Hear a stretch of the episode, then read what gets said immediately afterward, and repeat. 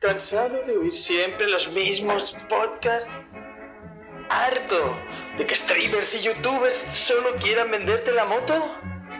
Deja de oír esos podcasts soporíferos. Sed bienvenidos a HDP. ¿Eso qué es? Hoy dormimos poco.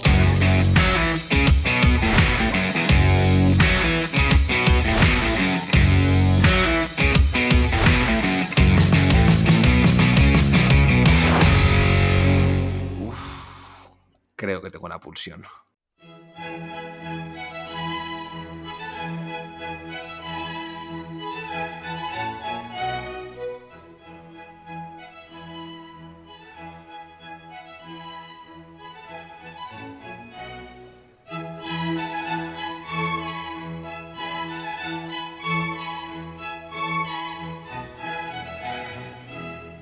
Bienvenidas, vuesas Mercedes, a otro programa más de HDP. Y hoy, en este club de caballeros, vamos a hablar de una de las artes más elevadas, ni más ni menos que de literatura. La juventud está preparadísima. Bienvenidos a otra charleta de HDP, Insomnes. Hoy nos hemos puesto nuestro monóculo más brillante. Estamos con una taza de té y unas pastas de lo más finas, porque hoy vamos a hablar, como decía al principio, de libros, de libros, libros en HDP. Porque no solo de cómics y de dibujitos vive el hombre, entonces, o la mujer, sino que también, también, también vivimos del negro sobre blanco. Y el ideólogo, el autor intelectual de este tremendo atentado que vamos a cometer hoy, seguramente, no es otro que Daniel, nuestro remero. ¿Qué pasa, Daniel? Hi there, Gaijin. Estamos aquí tomando un poco de té y comentando nuestras últimas novedades literarias. Y sí, y diréis, oyentes, ¿y a qué viene a hablar de libros? Pues eh, tiene un misterio increíble detrás eh, esta decisión. y Ha sido fruto de una sesuda reflexión. de una sesión de reflexión, es decir, ¿qué coño grabamos? Y sí es cierto que tenemos muchos programas sobre videojuegos, eh, cómics y películas y series, pero hemos dicho, pero a ver, el friki 100%, el auténtico freak, no solo se acata a estos friquismos que hemos comentado, sino que también lee cuando tiene tiempo. Y de hecho yo creo, debe ser de lo- los inicios del friquismo empiezan por la lectura, básicamente. Sí. Así que nos ha parecido a bien de grabar un programilla, pues eso, sobre esta afición que para los dos aquí presentes, que ha representado, etcétera. Y bueno, y, y compartirlo un poquito con vosotros, a ver si también compartimos autores, novelas, géneros, etcétera, etcétera. Muy bien, muy bien. Bueno, menudo autor intelectual tengo aquí. Sí, sí, Que te iba a preguntar justo eso, Dani. Eh, ¿Para ti qué fue primero, los cómics o los libros? ¿Qué te enganchó primero, la, la literatura o el mundo del noveno arte? Yo creo que los cómics fue primero, porque aquí en casa, pues eh, lo típico, ¿no? El papi y la mami que tenían algún, algún cómic, obviamente, niño español de los 80. ¿Qué cómics van a ser? Pues los Mortadelos, Super López. eh, Zipizape, eh, toda esta... Yo recuerdo eso de, de inicio. Pero sí es verdad que lo que no sé yo a qué edad fue que me empezaron a regalar libros. No sé si os acordáis, españoles de bien. Eh, yo no sé si existe esto, lo del círculo de lectores. ¿Os Sí, acordáis? claro. Esto que era Bueno, no sé si existirá a día de hoy, pero vamos, fue durante Claro, una claro. época menuda secta. era como una especie de suscripción, por así decirlo, eh, que paga- no sé si se paga mensualmente y en el que te regalaban una revista cada mes, un catálogo de novedades de libros o lo que sea, y escogías uno al azar. Bueno, al azar no, o sea, de los que venían en la revista, ¿verdad? Y, y te lo traían a casa. Pues yo creo que así empecé yo a hacerme una pequeña biblioteca, porque mi padre era socio de este club de, de lectores y tal, y del círculo de lectores, que tiene un nombre súper molón. Y, y empecé a leer, a leer, a leer, y hasta el día de hoy. Que Mm. yo creo que puedo equiparar mi biblioteca de películas y libros con la de cómics. Diría que sí. O sea, problemas de espacio, chicos. Eso es lo que supone. Totalmente. Yo me acuerdo de lo del círculo de lectores, mi- mis padres no eran socios, pero mis vecinos sí. Y el señor del círculo de lectores aparecía con un carrito de la compra, el típico de ir al mercado, lleno de libros. Y los iba como repartiendo, ¿no? Entre los que pertenecían al círculo de lectores.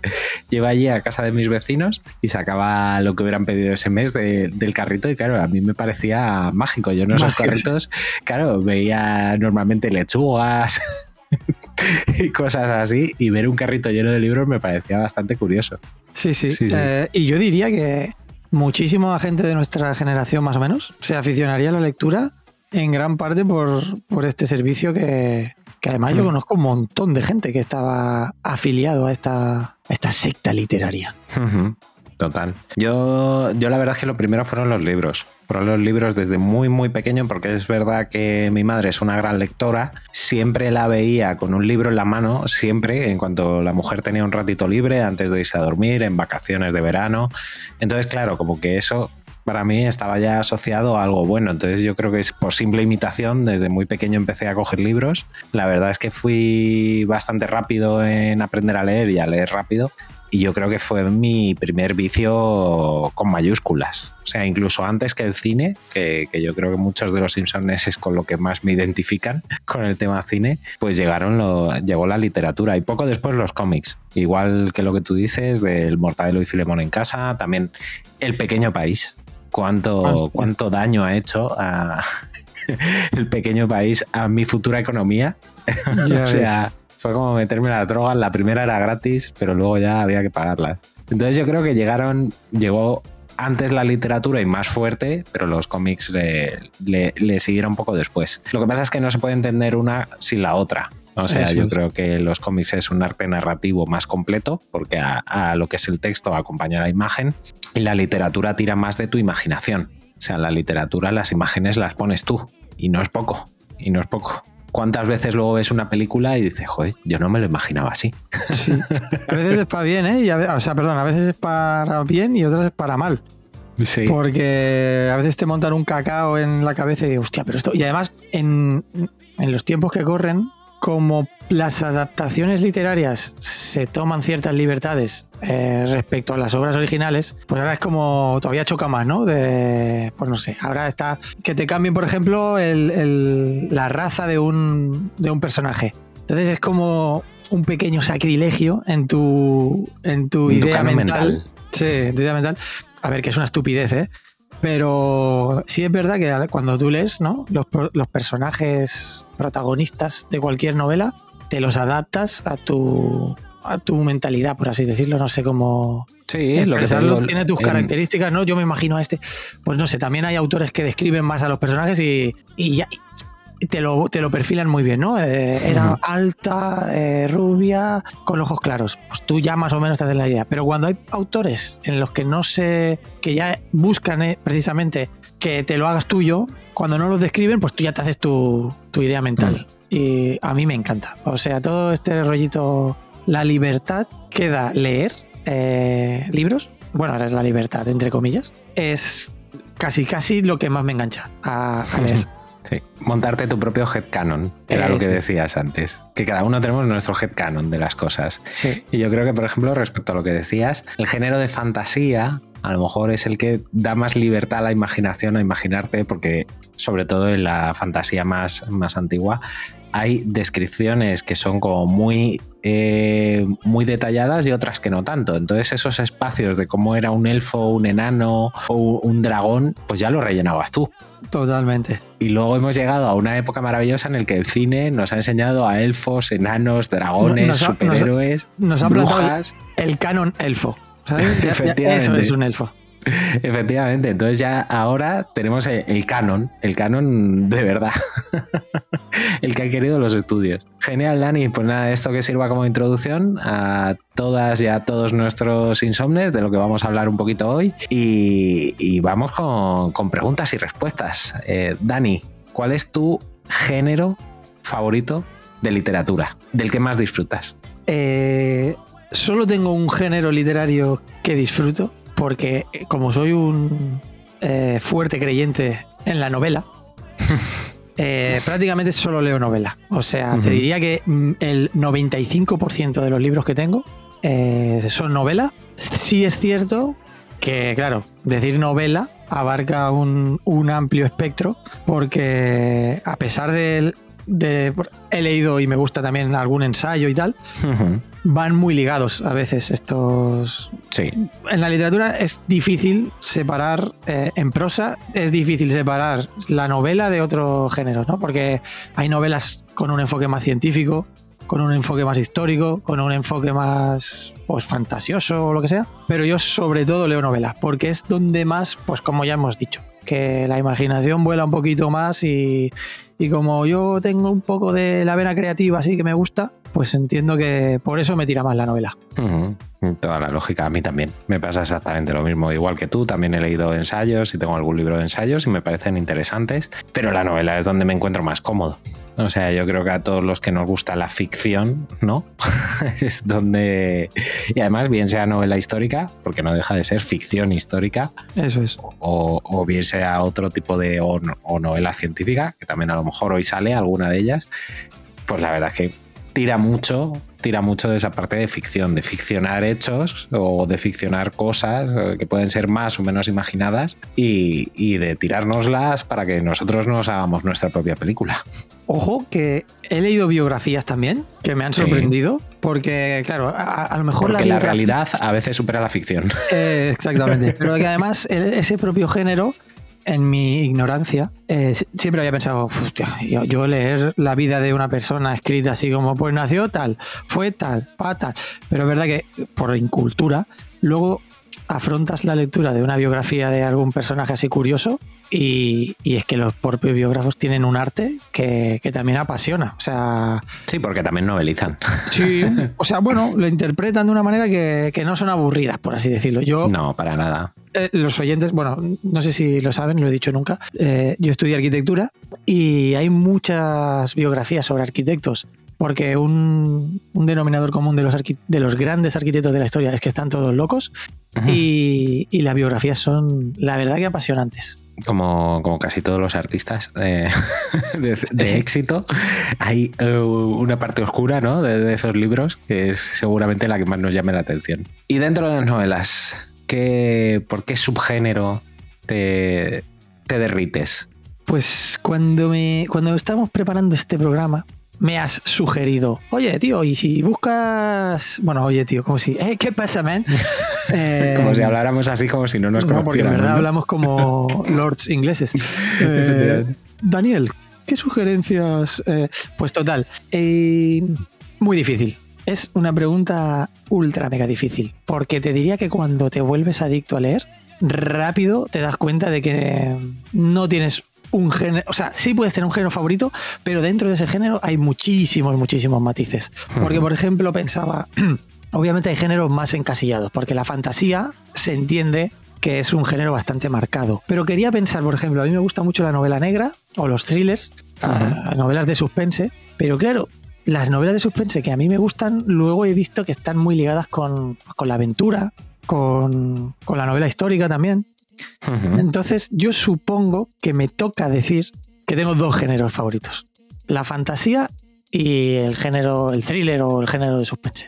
O la novela negra, por así decir. Sí, sí, el noir. El noir. Que, que El es noir. curioso porque en los libros me flipa y en los cómics no lo soporto. Se te lo juro. O, al o porque no he encontrado un noir en los cómics que me, que me llame la atención como si lo he encontrado en los libros. Le damos un aplauso y le dejamos que se vaya. Pero eso es porque no le has dado un tiento a Parker de Darwin Cook. Claro, es que todo lo que me he leído es de Brubaker y Brubaker a mí me satura un montón. Pues, Pero pues, sí, sí. Darwin, Darwin Cook y, y su Parker es la octava maravilla y para eso ya le hicimos programa. ¡Spam! ¡Spam! Boom. ¿Y tú? ¿Qué me dices tú, Gallín? ¿Cuáles serían tus géneros o tu género favorito? Mi género favorito... Es que fíjate, tengo género favorito, pero está marcado por mi autor favorito. Porque claro, los dos hacen que el volumen de, de libros que me haya leído de ese género sea brutal. Sea brutal, que es eh, el género terror eh, barra Stephen King. Por Me supuesto. gusta mucho Lovecraft, me gusta, me gusta mucho Alan Poe. Flipé en su momento con el Drácula de Bram Stoker. Flipé con el Frankenstein de Mary Shelley, con, eh, bueno, un poquito menos también, pero el Jekyll y Mr. Hyde, que no se llama así, además, y que está metido en un libro con otros eh, relatos de, de Stevenson. Pero Stephen King para mí es un tornado que entró en mi vida y que me obsesionó. Entró en mi vida, a lo mejor yo tendría 14, 15 años, entró Carrie en mi casa. Entró Carrie en mi casa, cogía Eh, Carrie. espero, espero que no literalmente. Pues prácticamente. Oh, mamá. Entró Carrie y me la lió, me la lió porque, porque estaba ya, me regalaron el libro o lo cogí yo y me lo compraron. Yo tenía muchísimas ganas de coger algo de Stephen King porque ya había visto alguna peliculilla basada en sus relatos y decía, joder, pues si, este, si de este hombre ha salido la peli de Carrie no tiene que estar mal el libro tampoco. Y es un libro súper finito, que fue su primer libro, el primero que, que le dio el éxito y, pues a lo mejor empecé a leerlo a las 12 de la noche y me quedé hasta las 5 de la mañana del tirón y me lo leí del tirón y, y vamos. Y a partir de ahí, in love. Qué disfrute de noches esas, ¿eh? Sí, sí, sí. Qué disfrute y qué enamoramiento más tonto del señor de Maine. Entonces, yo diría que el terror personificado en Stephen King, sobre todo, a pesar de que haya leído mucho más personificado en Stephen King, sin duda. Y luego, en, en segundo lugar, la ciencia ficción. La ciencia ficción es, es algo que a mí, cuando consigo encontrar... Lo que pasa es que me parece es más difícil o me es más difícil entrar en esos mundos, porque exigen mucho más de mí. Entonces, cuando encuentro un libro que de verdad me atrapa, me apasiona. Pero son menos, son menos. No he Sí, encontrado todavía mi Stephen King de la ciencia ficción, ¿eh? Y hay Asimovs y hay otros, que luego comentaré alguno, pero me cuesta más, me cuesta más. Tengo que dar más intelectualmente y yo creo que, bueno, pues con la edad también nos vamos volviendo un poquito vagos. Sí. bueno, y la falta de tiempo. Y la falta de tiempo, y la falta de tiempo. O sea, es el gran enemigo de la lectura. El gran enemigo, efectivamente. Pues nada, Dani, cuéntanos eh, un poquito de, de estos dos géneros que nos has comentado. Yo creo que sería bueno que, que dieras algún ejemplo Pues de obras que te gustan, que hayas disfrutado y que recomendarías a nuestras y a nuestros insomnes. Pues mira, escuchándote he pensado, hostia, me, me has, me has inspirado dos respuestas. Escuchándote a ti hablar sobre Stephen King. Pero una de las respuestas es a la primera pregunta que me hiciste. ¿Cómo empezaste a leer o tal, tal, tal? Hostia, pues hablando tú, me ha venido a la cabeza que yo creo que la primera colección que tuve de libros, mía, no de mi padre, no, no, mía, eran los, los libros de pesadilla Ah, los de R.L. Stein. que no sé si lo- no sé si venían con un periódico o, no me acuerdo eh, En algún momento puede ser, pero vamos, esos se vendían no no o sea como churros. es que ahora me ha venido la imagen de, de devorarlos o sea y que tenía no sé 20 25 en la colección que había en ese momento y tal y, y creo que ahí ahí empecé o sea ahí ya los devoraba ahí empecé Mm. a devorar libros eso como primera respuesta y oyendo de ti hablar de Stephen King y enlazo con el género así que me, que me tira más, el thriller suspense, un autor que marcó muchísimo y lo mismo que decías tú de Stephen King, que me obsesionó de una manera loca, eh, pero ahora es que os explicaré porque es que es loca ¿eh? la manera, John Grisham. Wow. John Grisham, eh, que yo supongo que debe ser de los escritores más vendidos del mundo, Sí, sí, sí. de, con más bestsellers a sus espaldas, con más adaptaciones cinematográficas a prácticamente eh, casi todas sus obras, me llegó, de hecho, leyendo, te podría decir, nunca me gusta decir que este es mi libro favorito, porque no creo que sea, que haga justicia a todos los otros libros que, que me han gustado. Pero el único libro que me produjo taquicardia, pero taquicardia de decir qué me está pasando, fue Tiempo de Matar de John Oh, Grisham, que además todo el mundo debe conocerla, supongo, por la película, la adaptación cinematográfica protagonizada por Matthew McConaughey y Samuel L. Jackson. Buena sobre- adaptación, además. Sí, sí, sí. Pues sobre, bueno, más o menos el- la violación de, de una niña por parte de dos eh, hombres blancos, o de una niña negra por parte de dos hombres blancos, en la que el padre, el día que van a juzgar a estos dos, el padre aparece y les pega un escopetazo, se los carga, y luego pues va, toda la novela va sobre el juicio a este, a este padre y su abogado, que es el protagonista del libro, que en, en la película es Matthew McConaughey. No quiero entrar mucho más en detalles, pero esa novela es de, de las novelas que más en mi mente se quedaron grabadas Y yo creo que fue la que despertó el- mi interés bestia en este autor, porque yo diría que a, a falta de los últimos cinco años, todo lo anterior lo tengo, lo tengo en, en físico, el libro, porque es puede ser que sea mi autor favorito. Pero no quiero decirlo porque es como que aparta a, a otros grandes que también tengo muy arriba. Y súper recomendables. Es que cuando diga cuatro títulos de, de John Grisham, la gente, bueno, supongo que la gente lo conocerá, pero si no lo conoce, eh, Di cuatro títulos de John Grisham. Tiempo de matar, La firma, también interpretada en una película Tom Cruise. por Tom Cruise. El informe Pelícano, también como película. El Denzel cliente, Washington, sí, el cliente, Harrison Ford. legítima defensa, la tapadera. eh, es que podría estar eh, un cuento de Navidad que es brutal. eh, el desafío, no sé, es que hay 10.000, 10.000, o sea, podría estar. Pero ya te digo, tiempo de matar, top, muy top. Así que género thriller suspense. John Grisham, darle un tiento a Insomnes si no sabéis de él, que si, si no vivís en una isla desierta, entiendo que lo conocéis. Y bueno, pues de este género sería, sería mi autor favorito, sí. Genial. Sí, John Grisham, que decías tú, del juicio a este padre y del juicio a la sociedad americana que aprovecha para hacer John Grisham. Ahí. Sí, sí, sí, sí, sí. Que se queda, se queda a gusto, se queda a gusto. De, hecho, con- admitiré que mientras, como yo ya empecé a leerlo antes de estudiar en la universidad, mm, bah, hasta el último momento pensaba, Buah, yo quiero ser abogado, porque es que los juicios son la hostia, es que yo quiero representar a inocentes y salvarlos de ¿Cómo lo ha vendido? ¿Cómo lo ha vendido el cine? Qué maravilla. Grisham, puto amo, sí, sí, sí, sí. Sí, pues nada, yo de- de thriller es otro género que me gusta mucho y he leído mucho. Eh, libros que, que me han gustado, eh, pues por ejemplo, eh, los dos primeros en los que se basa El silencio de los corderos, ¿vale? Que son libros de Thomas Harris, me parecieron muy buenos, muy buenos y los disfruté mucho. De ahí salió El silencio de los corderos, con eso digo todo. También la serie de novelitas que hizo Jeff Lindsay, que se llamaban El oscuro pasajero, en las que se basó luego la serie de Dexter, también me gustaron mucho. También me gustaron mucho y, y tenían un poco incluso más de profundidad que la serie en la psique de, de lo que es Dexter, que, que es un personaje bastante interesante. Y, y thrillers que me leo a día de hoy, que es un autor que, que sigo eh, también bastante, nacional, nacional, eh, Juan Gómez Jurado. Sabía que ibas a decirlo. Sí, porque sí, sí. Reina Roja, Rey Blanco, eh, Todo Arde. Para Reyes seguro que algún familiar me regalará Todo Vuelve, porque la verdad es que me gusta mucho. Me gusta mucho cómo escribe. Eh, escribe de forma ágil, no, lo siguiente. Todos los capítulos o el 90% acaban en cliffhanger. O sea, escribe para cine, para cine y para series. De hecho, están produciendo ahora mismo eh, la serie de Reina Roja en Amazon, que se va a estrenar este año. No, creo que este año, vamos. Antes de que acabe el año se estrenará.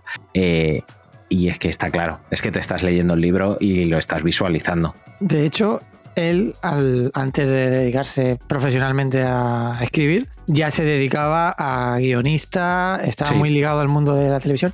De hecho, yo. Hizo mira, crítica de cine también. Sí. No, o sea, blasfemo totalmente, pero me leí el primer libro, o sea, yo de hecho me leí El paciente, creo que se llamaba, Mm. que fue el prim- la primera novela que sacó, eh, de, pero esto, que te lo devoras en, en- también lo que tú dices, ¿no? En una noche. Y, pero luego, por, por vago... No fue la o- primera novela, ¿eh? Hago aquí. Ah, no, bueno, no, perdón, la primera, yo quiero decir, la primera novela que, que me leí yo de él, por así decir, eh, pero que luego no me, no es que no me haya, sé que me voy a enganchar si los leo, los siguientes, pero por el destino no, no, he- no he leído más de él. No has catado más, pues, pues muy recomendable, ¿eh? Juan, Juan escribe como Los Ángeles. ¿Y eh, tu segundo género, Dani? Claro, aquí ya, yo he dicho antes la fantasía, es que claro, voy hablando y me voy diciendo, ¿cómo no dices esto? ¿Cómo no dices tal? Pero bueno, paso a la fantasía y claro, aquí eh, me da un, un pequeño ictus. Porque, claro, si digo uno favorito, el otro me empuja y me pega una patada en, en el cerebro. Pero a día de hoy, por la ingeniería mental que tiene este caballero y lo que creo que va a significar para el mundo de la fantasía, eh, Brandon Sanderson está en lo más alto ahora. Porque mm, creo que ha revolucionado el género de la fantasía. Eh, yo tampoco me los he leído todos. Eh, me he leído la saga de Mistborn, el Antris, el primero de Archivo de las Tormentas, porque me los tomo como con calma y lo disfruto muchísimo, muchísimo. O sea, me gustan mucho, la verdad. Lo que pasa es que no quiero no quiero decir Brandon Sanderson y ala, y se acabó, porque para mí ocupa un lugar eh, absolutamente primordial, eh, que ahora voy a decir el nombre, seguramente lo voy a decir mal, mal, pero además, seguramente la gente si digo su nombre no lo va a conocer y luego dirá, ah, coño. Sí, amigos, estoy hablando de otro autor que es el puto amo, que se llama Andrzej Sapkowski. Hombre, hombre, el No Wichi, el Wichi. El Wichi, el Wichi. Porque yo con el inicio de la saga de Gerald de Rivia me enganché desde el minuto uno, o sea, el primer año. No me preguntéis la fecha, pero te estoy hablando de la época de los 2000 que empezó a sacar, primero era el primero, no me acuerdo cómo se llamaba, eh, la espada del deseo, no, el último deseo creo que era, o la espada del destino. No me acuerdo porque es el 1 y el 2. Y durante más de 15 años he ido siguiendo sus andanzas. Lo que me pasa con es amor-odio, porque como muchísimos escritores de fantasía, como el ya nombrado infinitamente en este programa, eh, Brandon Sanderson. no, el... Ah, vale, ya sé, George R.R. Martin. Sí, El cetrero. el eso, que no me salía. El cetrero, eh, pues les dan como, como lo diría, les dan pájaras y, se- y se olvidan de escribir. Y, y la saga de Geralt de Rivia, el último libro, bueno, de hecho, los dos últimos fue- vinieron tras una larga, larga, larga, larga pausa de escribir. Y eso, cuando estás enganchado a niveles estratosféricos, pues como que te, te molesta un poquito Sí, te enfría, te enfría la tostada, la verdad. que sí, si me estás oyendo, Patrick Rothfuss, me cago en tu sangre, porque es otra saga que me parece alucinante. Vosotros id apuntando, oyentes, toda esta saga, porque son la hostia. Patrick Rothfuss, El nombre del viento. Es otro, otra saga que de momento hay el, el 1 y el 2 de la saga principal, por ejemplo, pero el muy, el muy buena persona eh, ha sacado dos libros sobre personajes secundarios eh, a- al- dejando de lado la historia principal. Y yo tengo muchísimas ganas de darle un abrazo y decirle, ¿puedes acabarlo, por favor? Porque es apasionante. Pero bueno, eh, sí. Pero podríamos- estabas con el, con el Wichi y con Andrei Sapowski. Pues eh, para mí es. La serie, obviamente, no le hace justicia en absoluto. El videojuego se le puede acercar, pero yo recomiendo leerlo porque la, eh, evolución de personajes, eh, los que habéis visto la serie o jugado al videojuego. De hecho, los videojuegos son ya después, casi. Bueno, es un entremedio, porque no quiero hacer spoilers, pero es ya muy avanzada la historia de los libros. Y la evolución de personajes de Gerald, de Jennifer y de Cirila, que son los tres tampoco es un spoiler porque es ya sabido de todos. Creo que no hay autor que me haya hecho involucrarme más eh, emocionalmente con estos tres personajes. Creo que está súper bien construido y luego que te presenta un mundo de fantasía eh, súper rico en intríngulis políticas que al final yo creo que ya los lectores de cualquier género nos hemos vuelto más sibaritas. Entonces ya a nuestro género favorito, si te lo entremezclan con otra con tintes de otro género, le enriquece muchísimo más. Porque así hablando de fantasía, el propio George R. Martin, eh, claro, ¿es fantasía Juego de Tronos? Sí. Pues no lo sé. Pues es fantasía, sí, pero también es eh, un salseo político. Sí, sí, sí. También es un culebrón. Es un culebrón político, emocional, eh, familiar, etcétera, etcétera. Sí, sí. Entonces, claro, todas estas novelas se alejan un poquito del el típico, el camino del héroe, ¡pam! ¿Sabes? Hmm. Y le dan un, un juguillo, es como ¿no? una receta con un montón de condimentos que es que hacen un plato de primer orden. Estoy totalmente de acuerdo contigo. De hecho, si no recuerdo mal, eh, Andrei Sapowski empieza escribiendo libros, o sea, los primeros en los que aparece The Witcher, eh, Gerald de Rivia, son relatos y de uno de esos relatos saca Eso el es. personaje de Gerald y empieza la travesía de Gerald, ¿no? Ya Eso es. como protagonista y, y todo lo que estaba por llegar, claro. Pues, eh, pues sí, un, un genio. Yo creo, Dani, que uno de esos parones, en el caso de, bueno, pues en el caso del cetrero ya sabemos por qué es. Patrick Rothfuss eh, alegó que había pasado por estados depresivos Hmm. y en el caso de Andrei fue que, que le gusta darle al alpiste. Le gusta, le gusta ponerse de vuelta y media los fines de semana y entre semana también. Hostia, pues eso no lo sabía. No, no tenía ese dato. Sí, sí, por lo visto le gusta tanto beber como a los personajes de sus, Hostia. de sus libros. Pues, pues no, lo, no lo sabía y, y ahora me sabe mal. A ver, ahí me sabe mal haber hablado mal del pobre Patrick. Patrick, cúrate, te quiero. Eh, pero acaba el libro, por favor. Y, y André, André, eh, cabrón, deja ya de Suelta la botella. Deja ya de beber.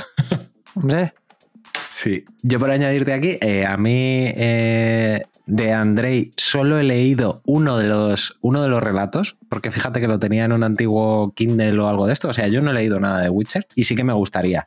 Pero yo soy muy de formato físico, o sea que eh, me temo que va a tener que esperar, porque no, me da la vida y no tengo el espacio. Pero tengo muchas ganas de leerlo porque te he oído a ti hablar muy bien, obviamente, que eres nuestro experto en The Witchy en el programa, pero además he oído a otra gente en cuyo criterio confío eh, también hablar muy bien de ello. George R.R. R. Martin es otro de mis escritores favoritos. Le amo odio, como tú bien decías con. Patrick Rothfuss, que a mí también me encantó. eh, el nombre del viento y, y el, y el- el temor de un hombre sabio. Me gustaron las dos extremadamente, pero es verdad que son autores que se hacen difíciles de querer. A mí me parece que George R.R. R. Martin es uno de los escritores más ágiles y más inteligentes que yo me echaba a la cara. O sea, me parece que ese entramado, que ahora, claro, se le ha vuelto tan difícil de, resolver, me parece que ese entramado que ha creado es épico. Y, y- y lo decía algún autor, que lo que más cambió el mundo eh, del cine, series y tal, fue la creación del culebrón. O sea, que la creación del culebrón ha sido un género que como que se le da muy poco crédito, ¿no? Que el culebrón es una mierda, ah, los culebrones, tal, no sé qué, pero que ha afectado a todo. Porque si te das cuenta, en los cómics se ha impregnado, ya no eran aventurillas de aquí números unitarios, aquí se acaba la historia y en el siguiente te cuento algo diferente, sino que entrelazaban número tras número tras número y sobre todo las relaciones de los personajes. Ya casi la aventurilla pasaba a un segundo lugar y lo que más te importaba eran las relaciones que se entrelazaban entre los personajes. Eso ha pasado también en la literatura y ha pasado en la literatura fantástica. George R.R. R. Martin no deja de hacerte un culebrón con elementos de fantasía y política, pero es un culebrón, al fin y al cabo. Esto es un Dallas o un Falcon Crest en un medievo imaginario y con dragones. Y es que George R.R. R. Martin, me he leído alguna otra novela de él y una que me gustó mucho, que es muy cortita, es Sueño del Febre, que está ambientada en su Nueva Orleans natal, porque él es de Nueva Orleans, eh, siglo XIX, si no me equivoco, o principios del XX, y un señor gordo, feo y malcarado de Nueva Orleans, que en aquella época tiene un barco de vapor. Y una noche le contratan unos clientes muy particulares a los que no les gusta que les dé el sol. ojo, Solo dejo esa pista. esa pista crepuscular. Esta pista crepuscular, efectivamente. Y es un libro muy cortito, muy divertido y, y me gustó mucho. Y además, ya te digo, con esta caracterización de personaje, pues yo me lo imaginaba a él, claro. Además decía que como que tenía muy mal carácter y que le gustaba mucho comer. Sí, sí, es él. es él. Y yo decía, joder, macho, no, no te has ido muy lejos para imaginarte a este personaje. Entonces sí, eh, fantasía y bueno, no, no podemos eh, evitarlo, pero, pero la fantasía nace con Tolkien y quien no, la- quien no haya leído El Hobbit, El Silmarillion y la trilogía del Señor de los Anillos, pues está en pecado. Largo. Eh, dejad de- el que no haya leído esto, que, que corte aquí. No Está soy en bien recibidos. ¡Corred, insensatos! Está en pecado porque sin duda, sin duda las películas son obras maestras y lo que hizo Peter Jackson es para ponerle un monumento. Lo que pasa es que luego se lo tuvimos que derribar por lo que hizo con el Hobbit, pero bueno, aún así se lo dejamos ahí más o menos. Pero es que los libros son brutales. O sea, los libros están por encima. Por mucho que las películas están fenomenal, fenomenal, increíbles, los libros son muchísimo más profundos. O sea, hay un nivel de profundidad, eh, de capas, de aventura, de cariño, de cosas que quería trasladar y dejar Tolkien a sus hijos al principio, pero al final fue para todas las generaciones de, de la historia. Es brutal. O sea que no mencionarlo, al que es el padre de la fantasía moderna en literatura, es imposible. No, no, es brutal. Y de hecho, a ver, que yo diría que casi todos hemos empezado por ahí. Si no por ahí, eh, todo buen friki se ha leído El Señor de los Anillos. Quizá Terry Pratchett eh, también con el mundo disco. Sí. Sí, ha traído a mucha gente a- al mundo de, de la fantasía y en cierto momento también las novelitas estas de la Dragonlance. Sí. Sí, que, sí, sí. que además eran como un Kinder sorpresa. Las había, te, te las comprabas y había una buena, una mala, una regular. Te podía tocar de todo, pero bueno, muy divertidas. Yo del terror eh, creo que ya he spoileado la propia sección de terror Sí. con todo lo que he dicho al principio, pero para todos aquellos insomnes eh, que todavía no se hayan acercado a la extensísima, extensísima, y lo digo con voz cansada, si no se me nota, Dani lo está viendo ahora mismo, con voz Sí. cansada. Es, la obra de, de Stephen King es inacabable, pero ¿por qué él es inacabable? O sea, para, dejo ligeros detallitos.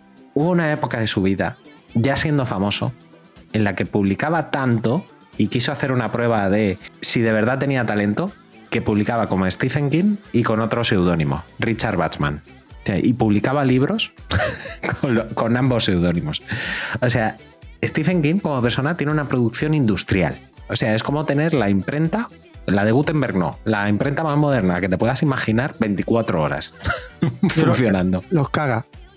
Va al baño y le salen seis libros. O sea, un poco como Brandon Sanderson, que lo has mencionado tú antes, que también Bueno, tiene una producción otro- industrial. Ingeniero. O sea, son, son gente que, que es, que es acojonante.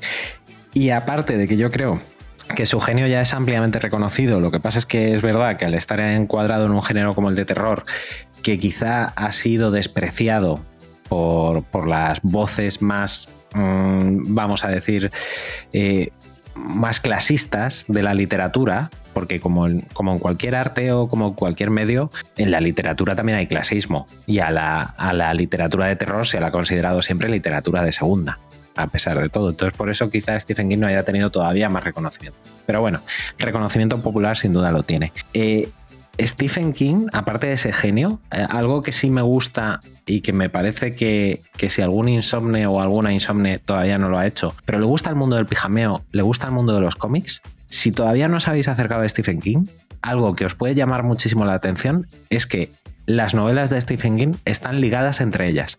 O sea, el universo de Stephen King es un universo en el que sus personajes cohabitan, ¿vale? De tal manera que en, una, que en un libro o en una novela como Cujo te puedes encontrar una referencia a la zona muerta. Que en una novela como 22 del 11 del 73 eh, te puedes encontrar una referencia a It. O en El cazador de sueños a It también. O sea que es un universo compartido y además todo confluye en la serie de libros que hizo de la Torre Oscura, donde hay ya oye, es declarativo y sí que se ve que hay un universo que está más allá, que es el universo de Stephen King y que convive con el universo real. Y es una brutalidad, o sea, si lo piensas, es un poco lo que hay en, en Marvel y en DC Comics. Y hay otro autor que hemos mencionado ya, que es Juan Gómez Jurado, que también lo está haciendo en sus novelas. Los entrelaza ahí. O sea que todo, que todo vuelve. Y por mencionar, eh, mi libro favorito es It, eso. Eh, es, un libro que, disfruto muchísimo, eh, más allá del terror, que hay momentos que para mí es de lo más escalofriante que he leído o he visto en mi vida, de verdad, y, situaciones que me parece que están descritas con una verdad eh, brutal, es que describe muy bien la adolescencia. O sea, describe muy bien lo que es ser un adolescente, vivir en esa época de hormonas y confusión inseguridad y locura y energía máxima y pasar de un estado de ánimo al otro en cinco segundos. Eso lo describe con auténtica maestría. Y, además de It, que yo creo que es muy, muy conocida, eh, a mí me gusta mucho también una menos conocida, por dejar aquí otra recomendación, que es The Stand, eh, traducida como Apocalipsis. Es una novela también muy, muy larga, muy, muy larga, en la que, bueno, pues eh, aparece un virus, mm, la mitad de la humanidad... Oh, mamá la mitad de la humanidad se va al carajo, pero no 2020. se va al carajo eh, rápidamente, sino que nos va a contar un poquito cómo se han ido al carajo, ¿vale? Se, se, va a recrear un poquito ya. Es Stephen King, por favor. No va a perder oportunidad de contarnos cómo personas mueren. no puede evitarlo. Eh, y es muy buena, muy buena. No se ha hecho todavía una buena adaptación, ni en serie ni en cine, pero es una, es una novela larga, pero tremenda. Tremenda y quizá menos conocida y que hay que darle una oportunidad. Además, creo que va a salir una reedición o ha salido una reedición hace relativamente poco, que por fin le hace justicia porque la publicaron en primer lugar recortada. Ya sabes, esto de las editoriales que no les gustan los libros de más de mil páginas. Y, y luego ya salió pues como Stephen King quería, que, que era como tendría que haber salido en primer momento. ¿Tú, Dani, del género de terror? Pues yo del género de terror La verdad que he leído cositas, pero son cositas menores. Eh, no me he leído a ningún grande porque no es un género que a priori. En verdad, me encanta. O sea, de hecho, en el cine es mi género favorito, el cine de terror. Pero la verdad que la literatura, pues no me ha dado por ahí. Y de Stephen King he leído. No, es que no he leído ninguna obra de Stephen King que yo recuerde. Eh, y es una de estas cosas de qué hacer antes de morir, pero la verdad que no le he dado todavía un tiempo. Y yo de terror no, la verdad que no. He leído cositas de a nivel nacional, eh, de autores que no son muy conocidos y tal, pero pff, lo mismo que siempre decimos que en el cómic, para mí es difícil en un libro que me transmita la sensación de terror.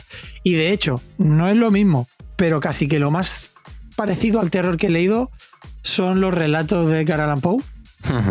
Eh, Sí, que sí, es terror. Es terror psicológico al final. Claro, y que me han hecho, o sea, que me han hecho sudar eh, algún relato. Y algún relato Lovecraftiano, por así te estás haciendo la colección de Tanabe, ¿no? En cómics sí, los tengo todos y son espectaculares. Además, Pues son adaptaciones bastante fieles de. y qué de bien le sienta, qué bien le sienta. Porque a mí Lovecraft leerlo siempre recomendable a los maestros y tal, pero sí que es verdad que es durillo.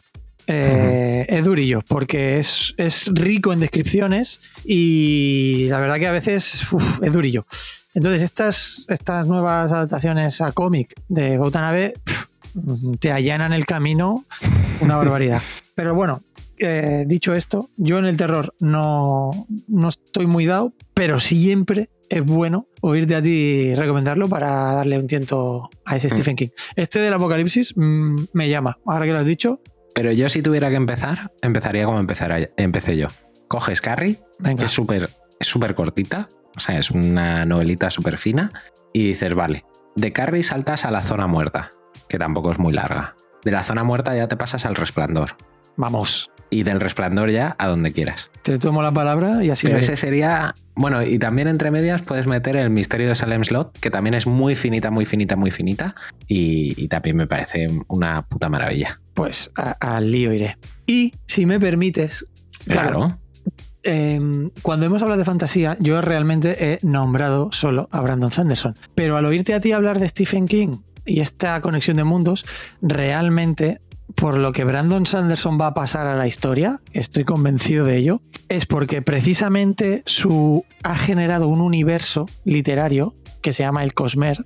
Por si alguien no lo conoce todavía, dar cuatro pinceladas y es que se trata de una saga gigantesca de libros, ¿vale? En la que eh, son como sistemas planetarios.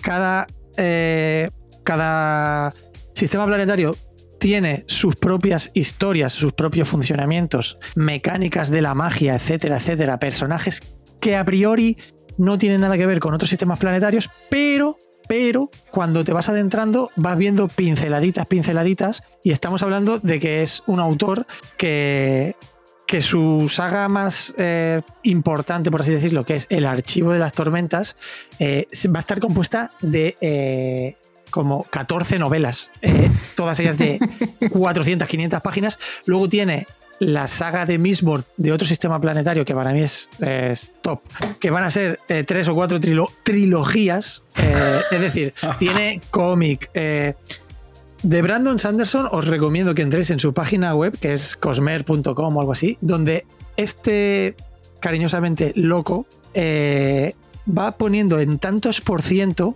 cómo va el desarrollo de cada uno de sus libros y novelas, eh, porque este hombre, te lo digo, es lo que dices tú de Stephen King, es eh, de locos.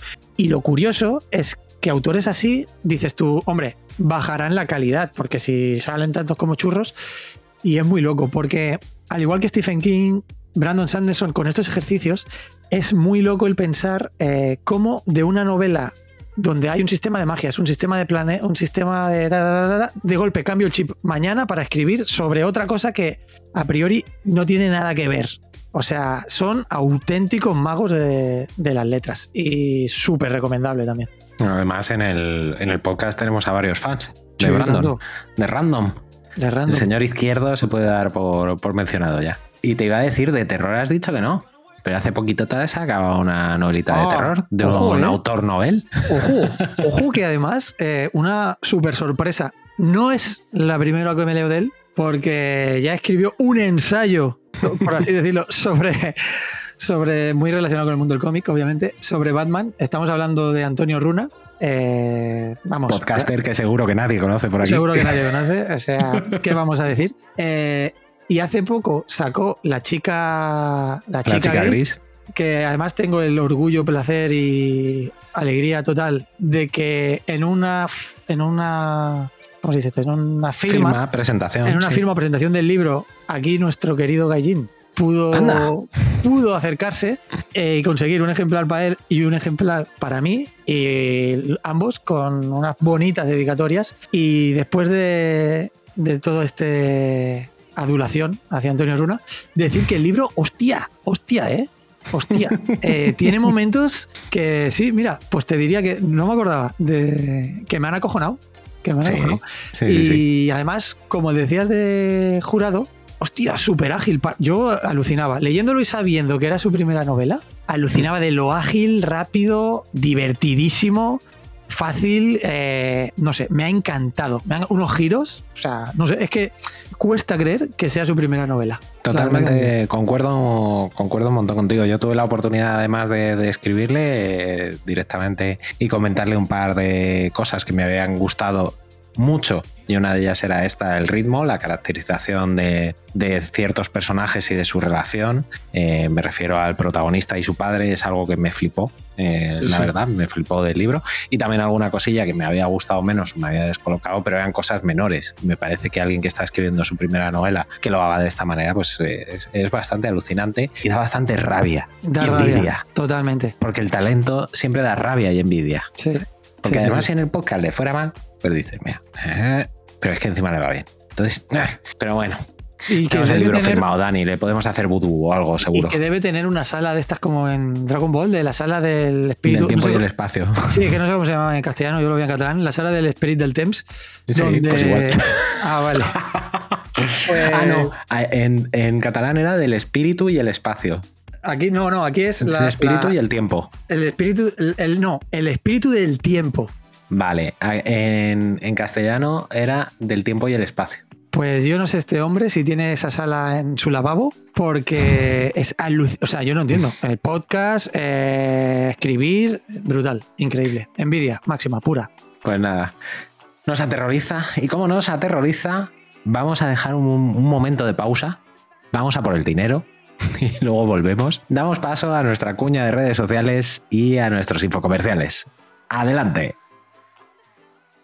Seguid las redes sociales, arroba hoy dormimos poco. Somos activos en Twitter y también en TikTok. Publicamos en Insta y tenemos Discord. Que si subimos a Tumblr, pero ¿qué es eso? Y si os parece en MySpace también, no te fastidia. Hola, mi amor. ¿Estás leyendo cómics solo? Sí. ¿En serio? Sí. Vengo a traerte Comicnity, la comunidad para leer cómics a un clic de distancia. Descubre a todos esos lectores que se mueren de ganas de leer contigo. Comicnity, sin compromisos ni personas celosas que solo quieran leer contigo. Regístrate ya y deja de sacudir tu TPB solito. Comic Nitty, porque leer juntos es mejor. Pues ya estamos de vuelta, Insomnes, y habíamos acabado con, con el género terror, dando un, dando un repasito ahí rápido eh, a qué nos gustaba y a qué nos habíamos leído también recientemente ambos. Y otro género que, que decía al principio del programa, cuando me preguntabas, pues que me apasiona, es el género de ciencia ficción. El género de ciencia ficción, eso de imaginar mundos lejanos y realidades lejanas, pues un, un Fahrenheit, por ejemplo, un eh, 1984 de George Orwell, que a pesar de lo que digan algunos, no se escribió en 1984. Algunos licenciados. Gracias por tanto, Alberto. Y, y demás me encantan, pero así de los, de los últimos años, eh, una saga literaria recomendada por Obama y Mark Zuckerberg, que esto es lo típico que se pone en la portada del libro para venderlo como si fueran churrillos. pero que de verdad me, me- me me rompió la cabeza, me voló la cabeza. Eh, el dilema de los tres cuerpos de Cixin Liu, de Sí. Liu, me pareció una auténtica locura. O sea, el primer libro es el world building y me pareció brillante, me pareció brillante, me encantó. Eh, habla de, bueno, pues de un planeta Tierra. Estamos hablando del momento de, la revolución comunista en China y de ahí damos un salto hasta el presente más o menos, un presente así un poco indefinido y conocemos a un profesor, conocemos a un investigador privado, se van liando las cosas, pero todo acaba en una epopeya interplanetaria. O sea, fíjate de, de lo pequeño a lo grande, ¿no? Y ese world building me pareció brillante, pero es que en el segundo eh, apareció un concepto que para mí es de lo mejor que he leído en ciencia ficción y que a la vez me aterra y me atrae, ¿vale? O sea, lo veo y la lógica me parece perfecta. O sea, la lógica que tiene eso detrás me parece perfecta, pero a la vez da mucho miedo que eso fuera real. Y el, el tercero, sin embargo, me gustó mucho, pero me hizo sentir idiota. Porque Vaya. hablaba ya de eh, dimensiones, eh, de la realidad en dimensiones y conceptos que a mí me costaba entender y visualizar. Entonces eh, había páginas que me costaba avanzar porque era en plan, lo intentaba racionalizar y casi no podía. Entonces seguía un poco por inercia leyendo el libro, pero decía, madre mía, aquí ya no me estoy enterando. Ya, ya, ya. Aquí ya no me estoy enterando. O sea, lo ha llevado a un punto tan de hard eh, science fiction que no, no, no, no doy. No doy ya, no, no me da la cabeza, no soy tan listo. Pues bueno, a, a veces también necesitamos en la vida que venga alguien y nos diga que no somos tan listos. Bueno, a lo mejor lo tienes que dejar pasar un rato, un tiempo, y de un día lo verás más claro, yo qué sé. Sí, a mí también es que la, la inteligencia espacial no es lo mío. Entonces, yo creo que, que ese tipo de cosas me cuestan más. Además, decir de, de Liqin que es, eh, es chino y es ingeniero. Entonces, también eso se nota mucho en sus libros. O sea, muchas de las soluciones que plantea a problemas de la ciencia ficción parten desde el, el pensamiento de un ingeniero y de cómo está orientado a la resolución de problemas. Oye, nos va a pasar esto, ¿cómo lo vamos a solucionar? Sí, Dani, coméntame. Pues este es un must que tengo que pendiente de leer. Pero bueno, nos viene un poco al, al, al dedillo, se dice, no sé. a- no. Nos viene un poco Viene al caso. Viene al caso, por así Que este mes, justo, de aquí una semana, se publica eh, un primer cómic ba- basado en una de sus historias. O sea, y que quiero decir, ya hay novelas gráficas aquí publicadas en España, esta va a ser, creo, la primera. Pero mira, a lo mejor para alguien que no sea tan lector de libros, es una buena entrada a este, a este autor. Va a haber una entrada todavía más fácil, que es que ha, ha producido serie en Netflix. Ah, es verdad. es verdad. Pero no está aún, ¿no? No, no, pero va a salir, va a sí, salir, va a salir en breve y a mí me parece, yo soy sincero, a mí me parece muy jodido llevar lo que aparece en esos libros a la pantalla. Ahora, igual me sorprenden, hay genios detrás, igual de genios que este, que este tío y lo consiguen. A mí me parece muy jodido, sinceramente. Muy, muy jodido. Christopher- Christopher Nolan podría hacerlo, seguramente. Lo que pasa es que necesitaría, necesitaría una trilogía. Claro. O sea, tendría más de Interestelar. Vale, vale, vale. No sé, es que como oigo, oigo, oigo, pero no le he dado ningún tiento todavía. Pero vamos, pues, va a caer. pues adelante. ¿Y a ti de ciencia ficción, Dani? ¿Alguna obra que te flipe y que no quieras dejar escapar de recomendar? Eso es lo que aquí decía yo al principio que, ay, mi género favorito es la fantasía y el thriller. Hostia, que la ciencia ficción es la ciencia ficción. También te mola. Me encanta. De es que somos politoxicómanos, de como hecho- decían de Cadena y Tenito en- otro programa. la novela de la que tengo más versiones, eh, formatos y yo qué sé, todo, es 1984, que te diría que es de mis novelas favoritas. Eh, Lógico. De un George tío con Orwell. buen gusto. Todo un caballero y un verdadero hombre 10. De hecho, es que este año además han salido como tres o cuatro versiones cómic que las tengo todas, novela ilustrada, eh, no sé, me la he leído 10 millones de veces, me encanta, me flipa y cada vez que me la leo le saco algo, pero de George Orwell todo, hasta los andares, todo, todo, todo. Rebelión en la granja, Rebelión en la granja es flipante, em, pero un autor que es que lo recomiendo siempre y me encanta es eh, Karel Capek, ¿vale? Que es, bueno, no sé si lo digo bien, ¿Lo ¿eh? puedes volver a decir, por favor? Karel Capek. Que no juega sé- al ladito de Luka Modric, ¿no? Sí, sí, sí, pues bueno, es checo, es checo, ¿vale? Y, y el concepto que nosotros tenemos de robot, lo que entendemos como robot, pues este fue uno de los padres que acuñó el concepto. Pero tiene una novela escrita en 1936 que no sé por qué llegó a mis manos y me, me dejó loquísimo, que se llama La Guerra de las Salamandras.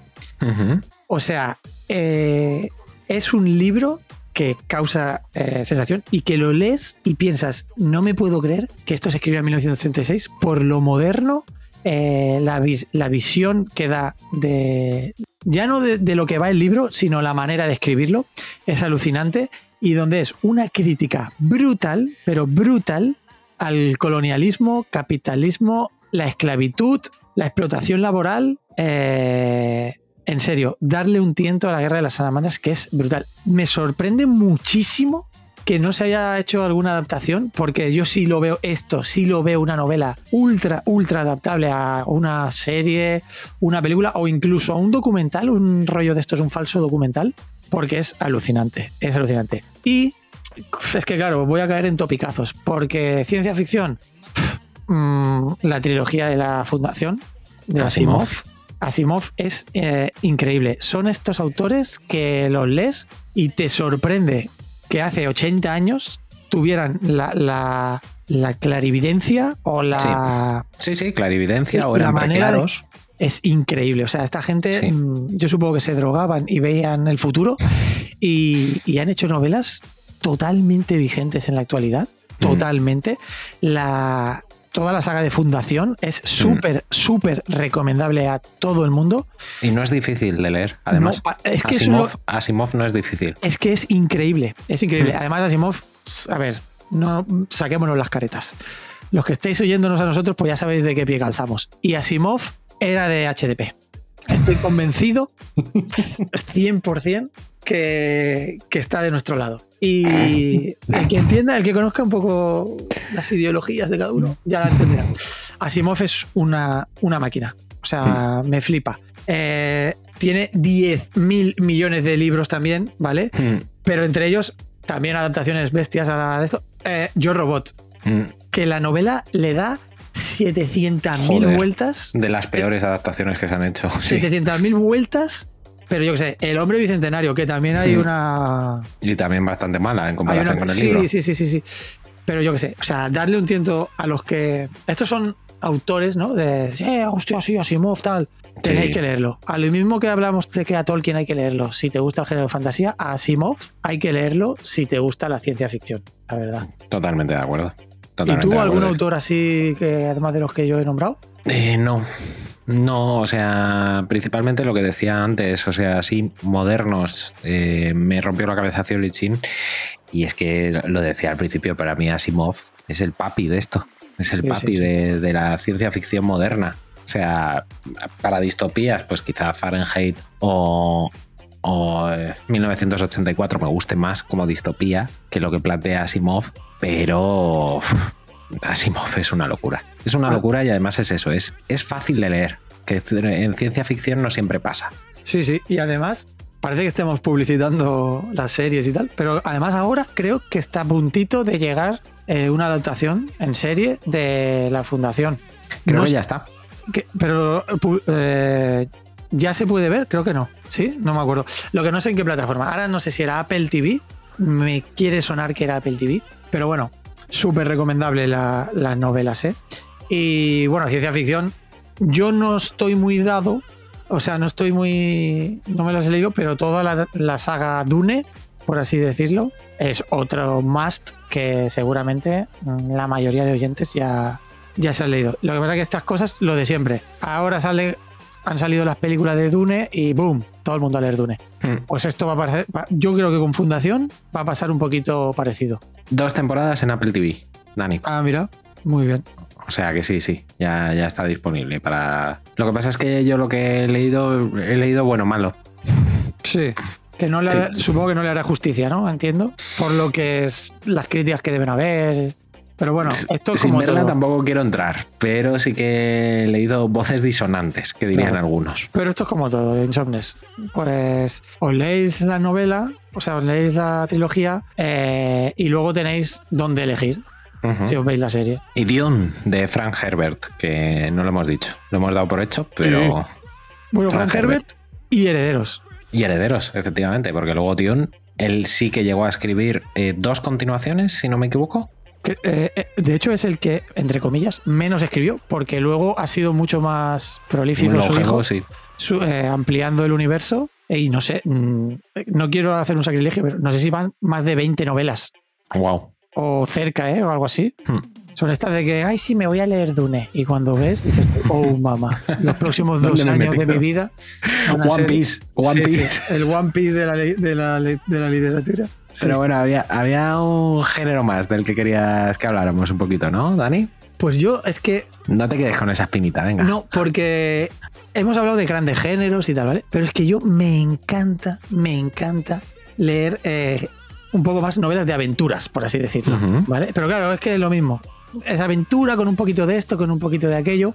Y yo tengo dos autores que me parecen de película de Antena 3 de sobremesa, pero se me, me parecen deliciosos. O sea, es un dúo que sería eh, Douglas Preston y Lincoln Child, que a lo mejor no suenan mucho los nombres, ¿vale? Son dos estadounidenses que tienen novelitas de estas súper cortas eh, que mezclan un poco la aventura con lo sobrenatural y son deliciosas, ¿eh? Eh, a nombrar Más allá del hielo, por ejemplo, que es, es eh, alucinante y tienen un montón, un montón de relatos que, que enganchan muchísimo. Y hablando de aventuras, es que es caer en topicazos, pero yo a nivel patrio eh, tengo un mogollón de autores que me flipan y entre los que hay que destacar sobre todo al famosísimo y yo qué sé, lo mismo, super bestseller cada libro que saca a nuestro querido Pérez Reverte.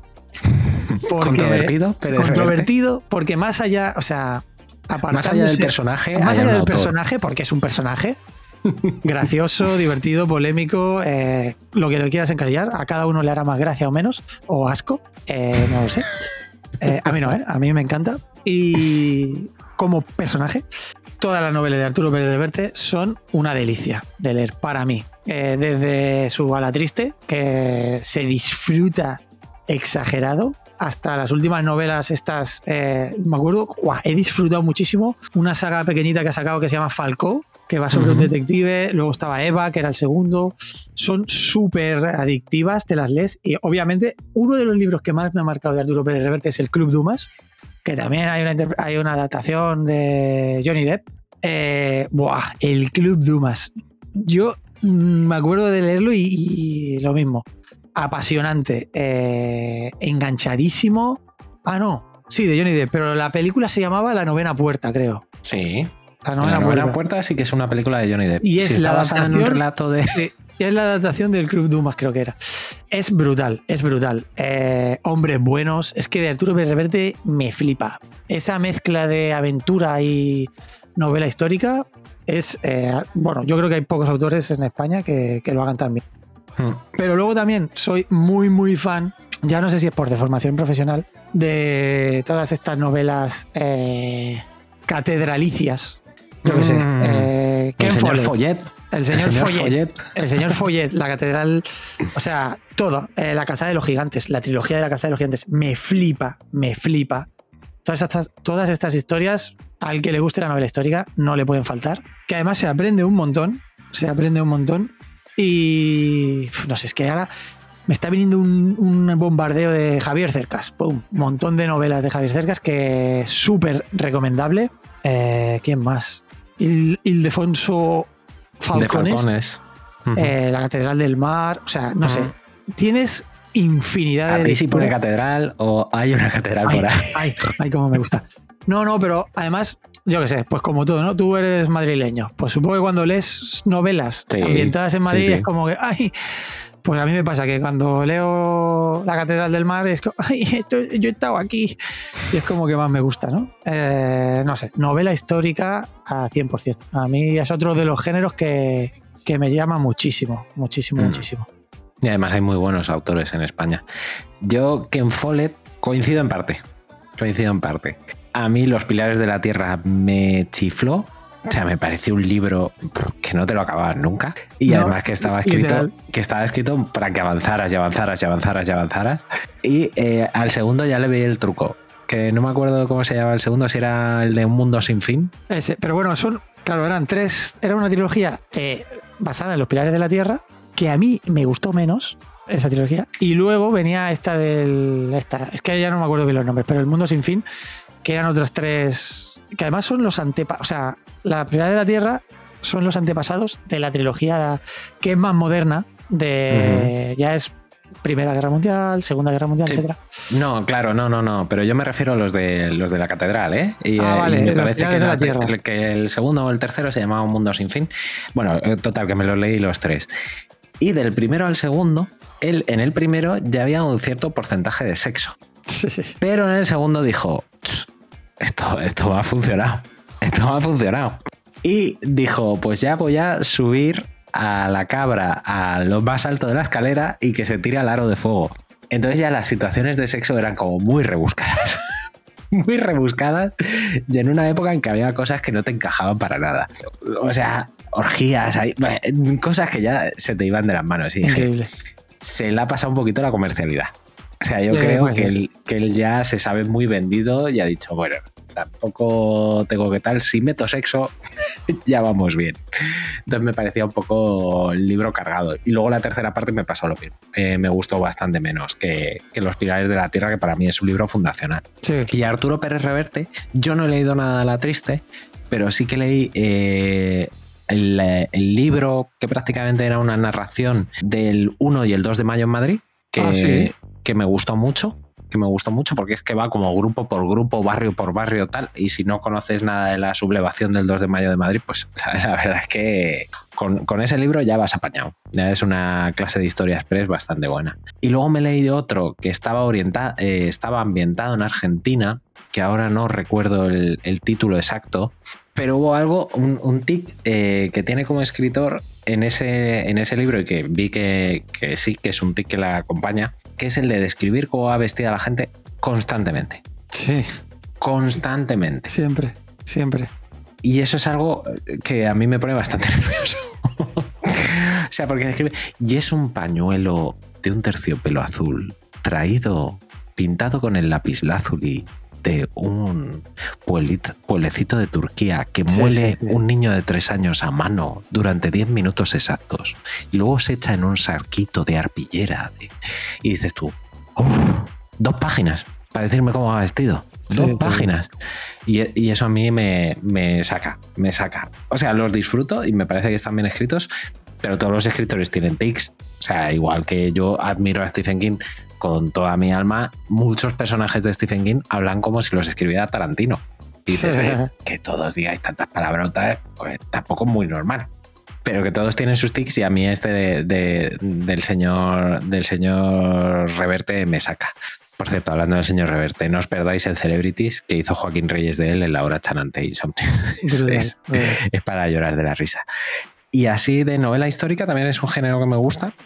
Eh, yo a lo mejor no tanto relacionado con la aventura, que me lo paso bien, pero no tanto. Pero así novela histórica, más de alcobas, más rollo Juego de Tronos. eh, yo Claudio, de Hostia. Robert Graves y sus continuaciones, me parece que no deberían faltar en, en la mesilla de nadie. Porque es que es... O sea, si te ha gustado Juego de Tronos, eso te va a flipar.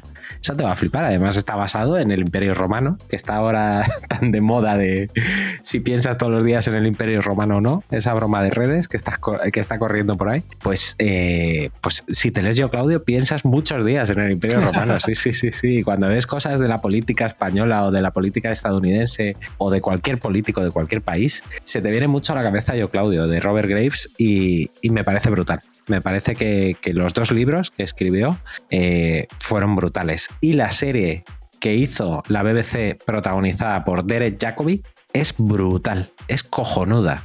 O sea, es verdad que te tienes que abstraer que es una serie de los 60 de la BBC. Por lo tanto, se nota que está grabada en un teatro. ¿Vale? O sea, hay corchopán, hay tramoya, se nota que es un teatro y que los actores, pues no, pues no hay medios, ¿vale? En cuanto hay una batalla, pues no la ves. Punto pelota y, y ya está. Pero es una brutalidad lo bien que está adaptado ese yo, Claudio. Y los actorazos que salen ahí. Así que, como novela histórica, yo dejo esta porque es, es de mis favoritas, sin duda. Muy bien, muy bien. Ha dado de sí, ha dado de sí. Pues nada, Daniel. yo creo que negro sobre el blanco podemos ir ya cerrando este libro, este nuevo capítulo de HDP, poniéndolo en nuestra estantería, cogiendo el marcapáginas y a otra cosa, ¿no? Pues sí, ya hemos llegado al epílogo de este de, este, de esta novela fantástica de HDP, encuadernada en, en piel. Y un placer hablar de libros porque no le damos mucha cabida en nuestro podcast. eh, porque es que se nos va la vida a Insomnes. O sea, no tenemos tiempo para todo. Pero que también leemos. Sabemos leer. Yo cuando pienso en la política española me, sí me recuerdo a Stephen King. que- más, que, a- más que. Porque a mí me da más miedo. Y, y es apasionante. Mm, Es, es un topicazo. Pero es que es verdad que la lectura. Hostia, tío. Ahora me. Alberto Vázquez Figueroa. eh, hablando de aventuras, tío. Qué buenos ratos me ha dado Alberto Vázquez Figueroa. Eh, Anaconda, Los Ojos del Tuareg, Ah, los ojos del Buah, colegio. León Bocanegra, Piratas. O sea, eh, otro de autores que tengo 10.000 obras. Este Al- Alberto Vázquez Figueroa era un periodista de televisión española, enviado especial a 10 millones de países, sobre todo África. Y Mm, darle como un tiento. Reverte, eh, que también eh, fue Sí. enviado especial. Y darle un tiento de insomnes que os va a encantar. Aventurilla así guay. Y nada, que me voy. Es que hacer programas de estos es malo, porque nunca sabes poner el punto, el punto y final. Si algún día hablando hay que, hacer la segunda parte, en HDP nunca hemos sido, nunca hemos tenido problemas con la segunda una parte. trilogía. Vamos a hacer el Brandon Sanderson De los programas de literatura. programa de literatura. O sea, vamos a hacer el- nuestro universo. El, Hasta H- que nos contrate la 2. el H- HDP Versers, ve- con Murder HDP Versers. Ese, eso va a ser. 10 millones de sagas. Eh, y nada, Insomnes, pues yo ya me voy a despedir. Ha sido un placer eh, hablar de libros contigo, Gallín. Eh, os invito, Insomnes, a que os leáis un tercio de lo que hemos dicho aquí, que os va a enriquecer y os va a encantar. Y nada, eh, nos vamos oyendo. Encantado de que, de que nos oigáis. Espero que lo disfrutéis tanto como nosotros. Y nada, Insomnes, hasta la próxima. Pues genial, my dear, my dear Dani. Ya se nos ha acabado el té, se nos han acabado las pastas. Por lo tanto, tenemos que abandonar el pub. ya por hoy. Y nada, ha sido mutuo, ha sido un auténtico placer hablar de literatura contigo por aquí. Es verdad que nuestro género como podcast es humor y si nos ponemos nuestro subgénero es humor friki. Dentro del humor, humor friki. Entonces, claro, pues muchas veces nos come más, nos comen más las pelis, los cómics, eh, los videojuegos, que ya sabéis que les estamos dando mucha caña en YouTube. Todos los estrenos que se vienen, que es que, claro, ahora estrenan no sé qué, oye, pues hay, habrá que llevarlo al podcast y habrá que comentarlo. Muchas veces no tenemos tiempo de hacer programas más reflexivos, ¿no? Más, más de este tipo y de hablar de, de cosas. Porque, claro, no es lo mismo sentarte en una sala de cine e ir a ver la última de, de Marvel o la última de tal que cogerte un libro de 1500 páginas y ponerte a leer. Claro. Esto. Y, y no es lo mismo cuadrar a tres o cuatro personas para leerse un libro de 1500 páginas que para ver la última de Marvel. Más complicadillo. Entonces también por eso la literatura tiene menos espacio en HDP.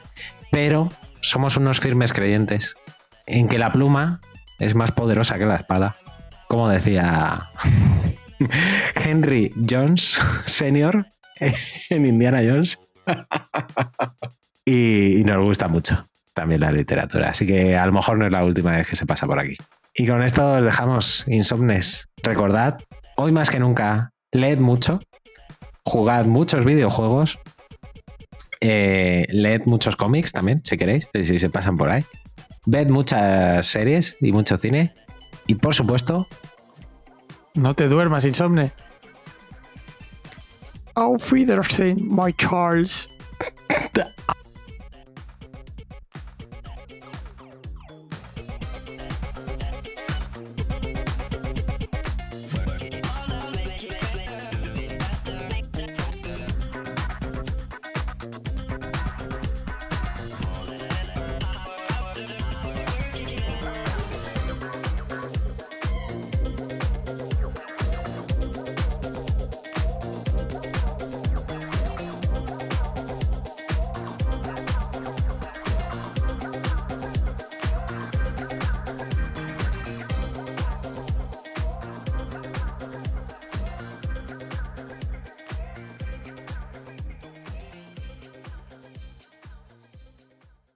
Hoy dormimos poco. Hoy dormimos poco. Tu programa para estar al día de cómics, cine, videojuegos, junto al equipo más divertido y gamberro.